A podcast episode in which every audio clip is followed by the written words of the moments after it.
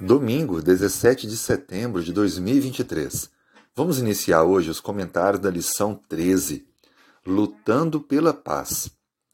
O texto bíblico principal está em Efésios capítulo 6, versos 16 e 17. Segurando sempre o escuro da fé, com o qual poderão apagar todos os dardos inflamados do maligno. Usem também o capacete da salvação e a espada do Espírito, que é a palavra de Deus. Até aqui já entendemos que, como cristãos, todos nós fazemos parte do exército de Cristo e estamos lutando pelo Evangelho da Paz, compartilhando as boas novas da salvação. Estamos envolvidos em um grande conflito, aonde o mal busca destruir a vida daqueles que servem o grande general Jesus Cristo.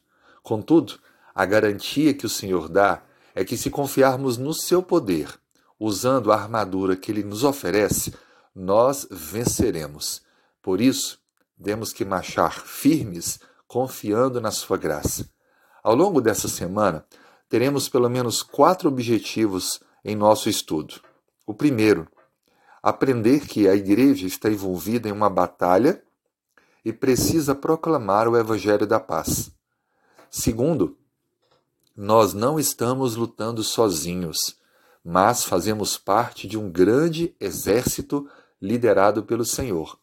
Terceiro, não somos soldados solitários, mas integrantes da comitiva especial do Senhor. E por último, a batalha tem um desfecho na cruz, ou seja, Jesus pagou o preço pelos nossos erros e então temos a garantia da vitória. A imagem que Paulo usa ao longo da carta de Efésios nos faz entender que o capítulo 6, quando fala da armadura, se refere a uma batalha espiritual na qual toda a igreja está envolvida. Não fala de uma batalha solitária, mas de uma batalha onde coletivamente estamos inseridos. E fica bem claro que nós venceremos se confiarmos no poder e na presença de Cristo, e bem como usarmos a armadura que Deus nos oferece.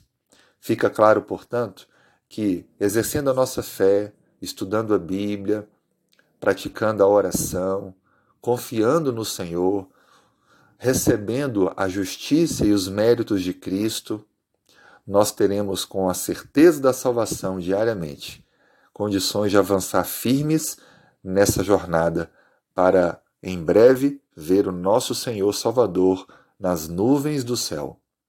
Creia nisso, una-se à Igreja de forma firme e peça a Deus perdão e direção para que em breve Jesus volte e você esteja preparado.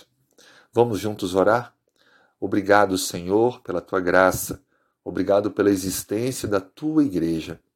Obrigado pela armadura que o Senhor nos oferece. Obrigado pelos méritos de Cristo.